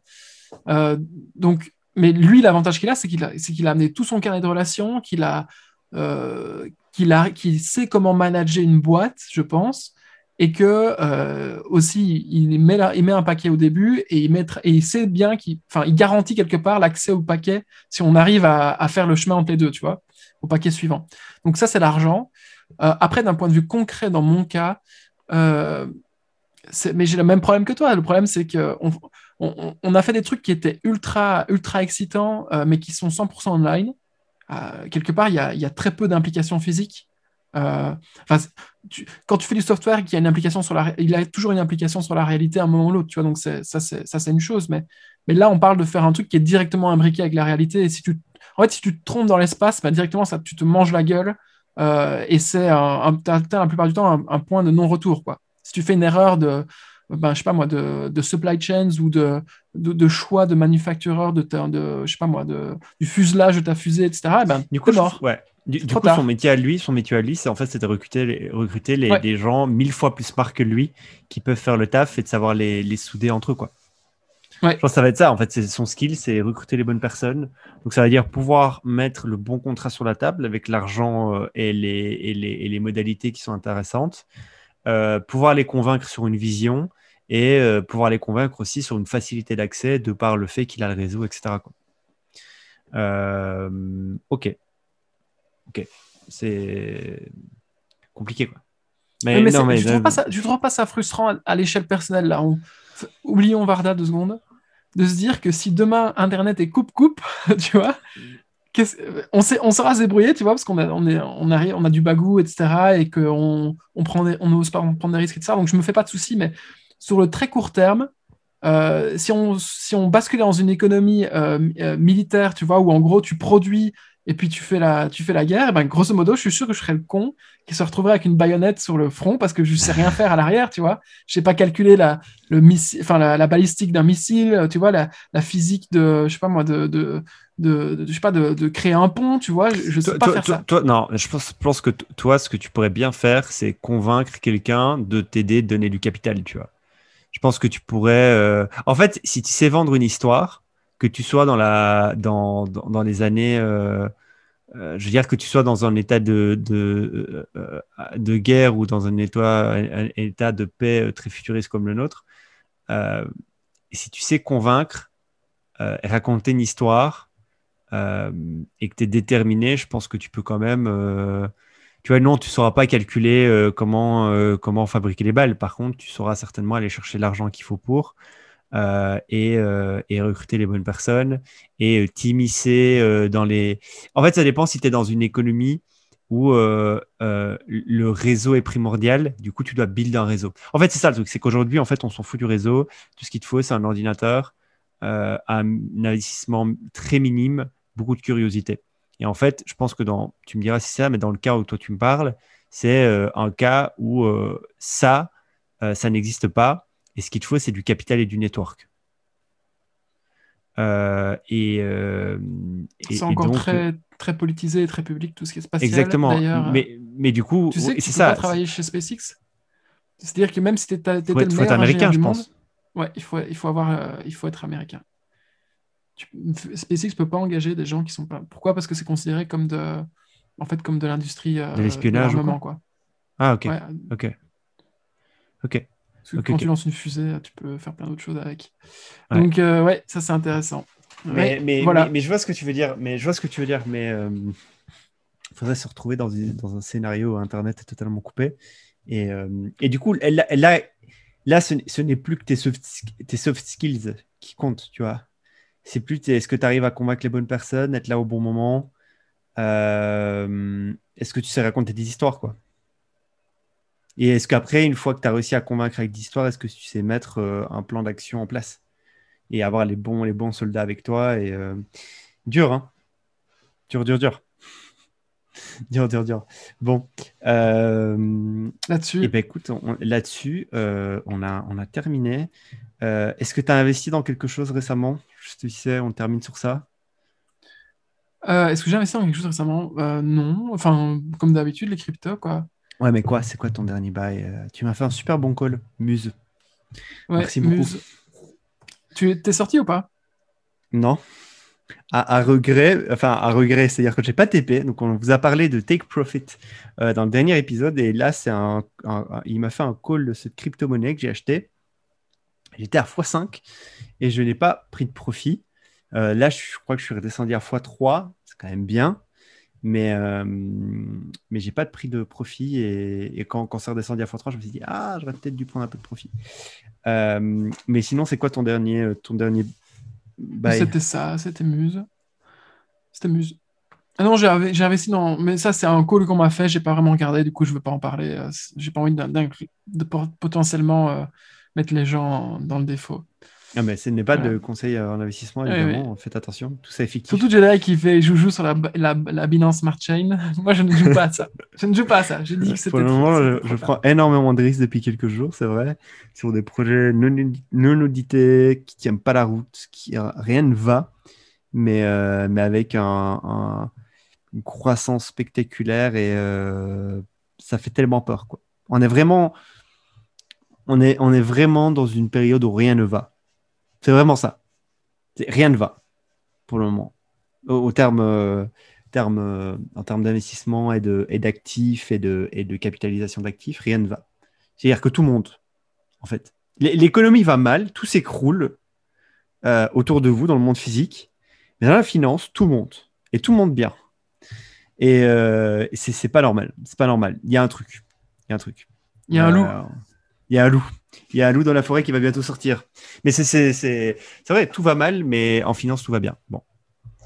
Euh, voilà, voilà. Euh, du coup, tu, penses, tu penses quoi de ça d'ailleurs? Parce que moi, pour moi, c'est un vrai sujet. D'ailleurs, euh, j'ai ragé l'autre jour parce que j'ai quitté. Enfin, ça des fois, je pose. En, gros, on est sur un groupe de, crypto. de crypto et le jour, j'ai ragé parce que j'essaie de poser des questions qui sont long terme et à chaque fois, je me prends des vents quand je pose une question parce que les gens, ils, sont juste sur la, la, Binance Smart Chain à vouloir faire du cash dans les 24 heures et à se retirer avant qu'il y ait un rug pull et que les gens se fassent défoncer. Et moi, je demande, OK, d'accord, comment est-ce qu'on fait pour euh, prévoir les six prochains mois? Comment est-ce qu'on fait pour, euh, pour euh, bah, take profit de façon plus intelligente? Et quand tu take profit, dans quel, dans quel stablecoin est-ce que tu retournes? Est-ce que tu vas sur une stablecoin backée par de l'or, par de l'euro, par du dollar? Tout ça, c'est des questions que je trouve intéressantes. Et vu que j'ai pas connu la première crise et les gens qui se sont fait défoncer dans la première crise, c'est des questions que je trouve intéressantes. La plupart des gens qui sont le groupe ont connu la première crise et donc, du coup, quelque part, devraient avoir pris le temps de réfléchir à ça. Alors, j'ai deux, j'ai deux, enfin, deux euh, théories. Un, euh, mes questions sont mal formulées. J'ai trois théories. Un, mes questions sont mal formulées. Deux, les gens sont juste short term et n'ont pas du tout pensé à ça. Trois, les gens ne partagent pas les bons plans. Euh, Je crois qu'il y a une quatrième, c'est que les gens sont, short term et aussi long term. C'est juste que là, il y a une euphorie où ils sont pas, ils sont pas envie de te répondre parce qu'ils réfléchissent pas à ça pour le moment. Mais évidemment qu'ils ont réfléchi. Mais ils répondent quand tu les contactes en privé, ils te, répondent, tu vois. ouais, voilà, c'est ça. C'est juste, sur le groupe, public, sur le groupe, euh, ils sont là en mode, c'est juste pour euh, vite, on fait du cash rapidement, quoi, tu vois. Et c'est pour ça que ces questions un peu plus fondamentales, long terme, ça prend plus de temps d'y penser, d'y réfléchir. Ça prend des des discussions publiques, c'est compliqué. Euh, ou en tout cas, il faut prendre le temps d'écrire. Les gens, il faut qu'ils prennent le temps de répondre. Là, on est sur un groupe WhatsApp où les gens euh, parlent à 1000 messages par minute, où les gens ne réfléchissent pas. Euh, mais oui, évidemment qu'il y a des gens euh, qui ont y réfléchi sur ce groupe et qui ont des stratégies. C'est juste que ils, sont, en train de faire autre chose, quoi. Tu vois. Hmm. Mais, mais, mais, même, par, rapport à la finance classique, toi, tu, tu, toi, tu l'envisages comment? Tu sais qu'il y a un problème? Ouais.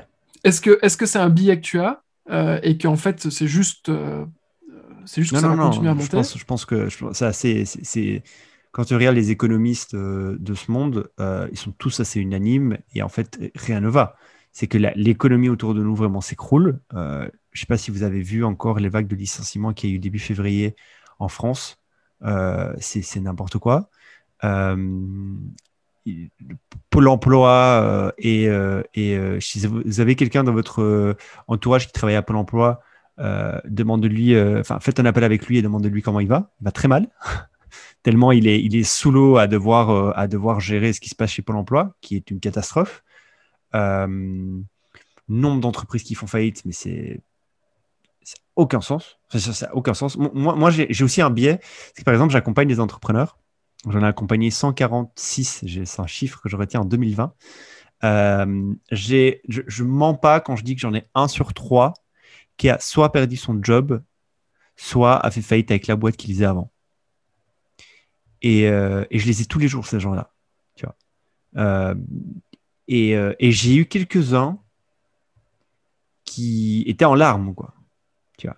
Et, et encore maintenant, récemment, j'en ai encore des nouveaux. J'ai des batchs tous les trois mois. J'en ai eu un nouveau qui euh, a dû vendre son, euh, sa roulotte de, de, je sais pas, il vendait des trucs dans une roulotte et en fait, il a dû vendre. Euh, il est en galère à mort. sur, il n'a pas droit à Pôle emploi. Il, il, est, il, est, dans la merde, quoi.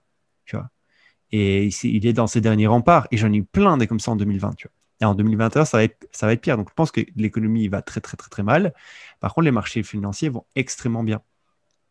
Et euh, est-ce qu'ils vont bien? Je pense qu'ils sont en croissance. Euh, je ne sais pas s'ils vont bien ou pas, mais ils sont en croissance. Et, euh, et je ne sais pas, je ne suis pas économiste, je ne sais rien, tu vois, de comment on peut appeler ça. mais, mais en tout cas, c'est bizarre. Et comment moi je gère ça Je gère ça extrêmement mal. C'est que je prends que des paris risqués. Alors, je ne sais pas si je gère mal, mais en tout cas, on, en parlera parce qu'on sait, on, sait déjà c'est quoi, ça va être quoi notre prochain podcast, qu'on est en train de le préparer. Enfin, on va le préparer ce week-end. Mais euh, et, et, j'espère qu'il sortira la semaine prochaine. Mais euh, en gros, je suis dans une phase dans ma vie où je me dis, euh, je dois, je dois, je dois prendre que des risques, économiquement parlant. Et donc, en fait, j'ai plus de 90% de mon portefeuille qui est dans des assets ultra risqués. Crypto, startup early stage et stock. Et, euh, et donc, en fait, je suis un très mauvais euh, gestionnaire de portefeuille de père de famille. Je suis très, très, très, très mauvais. Mais je me dis, en fait, c'est tellement. euh, les multiples sont tellement intéressants actuellement que je veux, je veux profiter de ces multiples parce qu'aussi, je peux me permettre de tout perdre parce que je suis assez optimiste et confiant sur ce que moi, je peux faire si je perds tout. Mais il faut être vachement fou et optimiste pour penser ça. Faut vraiment, faut être vraiment fou, optimiste et n'avoir aucune responsabilité dans sa vie. C'est mon cas. Euh, et, et Euh, du coup, tu veux je dire prends- que tu es optimiste et que tu n'as pas de responsabilité. Ça, à Ça. savoir si tu es fou, tu le sauras dans un an ou deux, peut-être. Ah non, parce que j'aurais le biais du survivant. Si dans un an ou deux, ça s'est très bien passé, évidemment que je te dirais, c'est ce que je, devais faire. Mais ça, c'est le biais du survivant, tu vois. C'est pour un qui, euh, à qui ça marche et c'est ça qu'il devait faire, et dix autres sur lesquels, en fait, ça n'a pas marché, ils sont totalement cassés la gueule, euh, t'entendras que celui qui te dira que ça marche et que ça a marché. Euh, mais, euh, mais en tout cas, c'est le jeu que je veux jouer et, euh, et, et, et je- voilà. Mais, mais voilà, pour, donc pour le moment, je fais que des pr- prises de risques euh, extrêmes et, et, euh, il vivra qui, et verra qui, qui vivra. Quoi. On, on linkera dans la bio le, le lien. Donc Peter Levels, désolé d'en parler encore une fois, a fait un nouveau site web où en gros il compare euh, la base monétaire totale avec la fluctuation des cours. Ouais. Et c'est super intéressant de voir en fait que ça, en fait que il y a une partie de, de la croissance en valeur du cours qui est due tout simplement euh, à la croissance du nombre de dollars qui est sur le marché.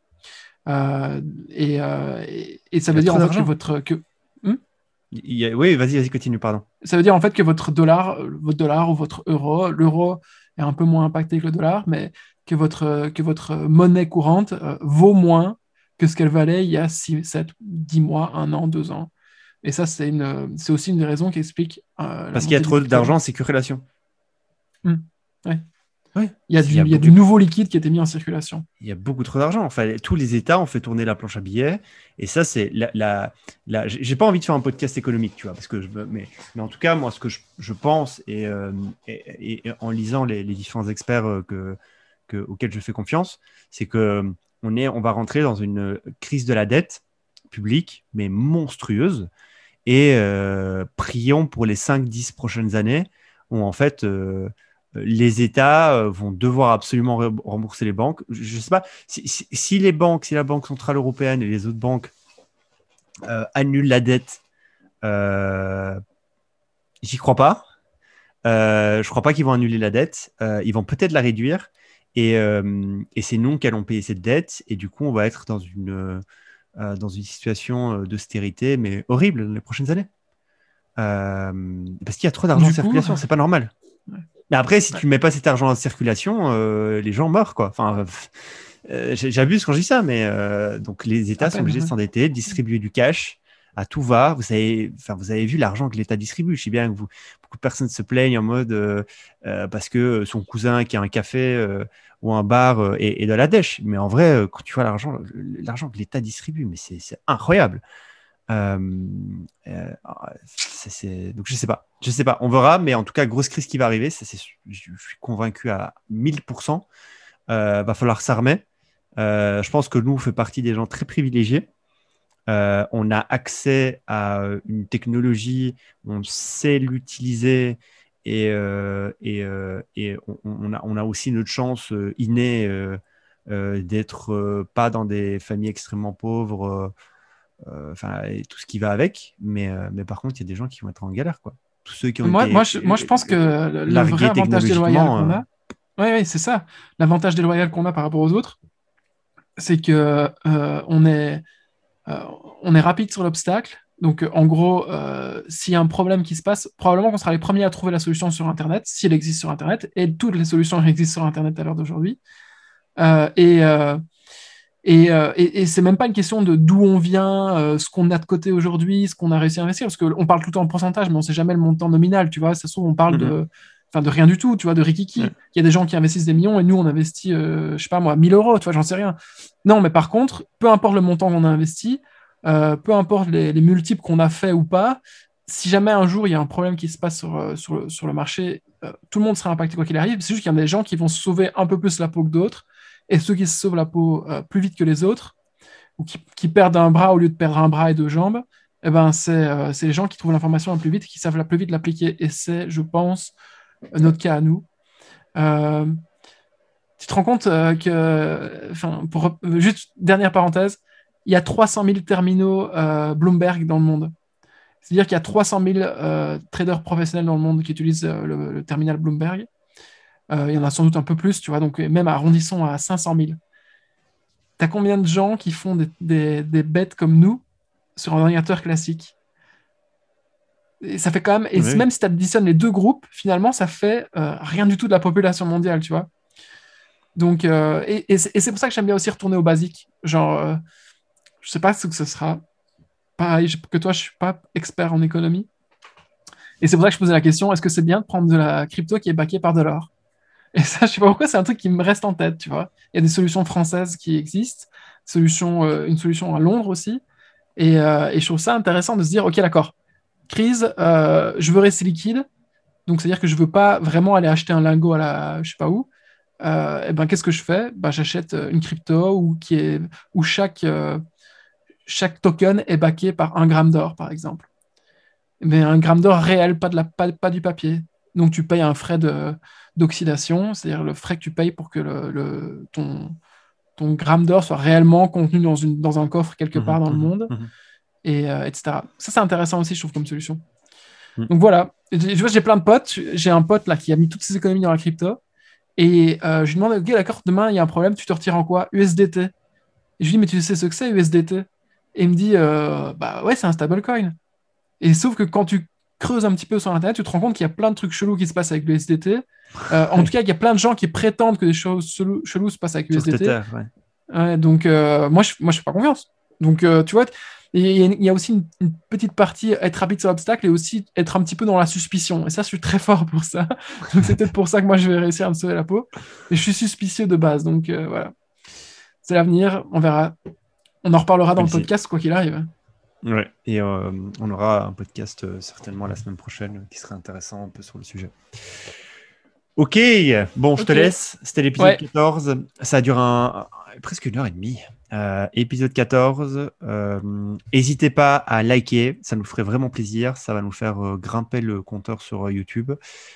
Commentez pour dire si vous avez aimé ou pas. Partagez. Partagez. à Ah, votre mais pas à tout le monde. pote. Partagez juste à un pote qui a jamais vu, à un pote ou une pote qui est fan d'entrepreneuriat et qui n'a jamais entendu parler de FarmSpot. Vous n'êtes pas obligé Ouais, de le partager sur votre mur, euh, etc. Ça, on s'en fout. Enfin, si vous le faites, tant mieux. Mais juste partagez-le à un pote autour de vous. Ouais, en message ça privé sur Messenger, génial. WhatsApp, peu importe, copier-coller le lien de euh, euh, Spotify, YouTube, Apple Podcast, je ne sais pas sur quoi vous êtes. Si vous pouvez mettre 5 étoiles, si vous, êtes, si vous avez un, app- euh, un, un iPhone, mettre 5 étoiles sur l'Apple Podcast avec un petit commentaire, ce serait super cool. Et n'hésitez pas à rejoindre la communauté farmspot.co. Je te laisse. À la semaine pro. Ciao, ciao, mec. Ciao.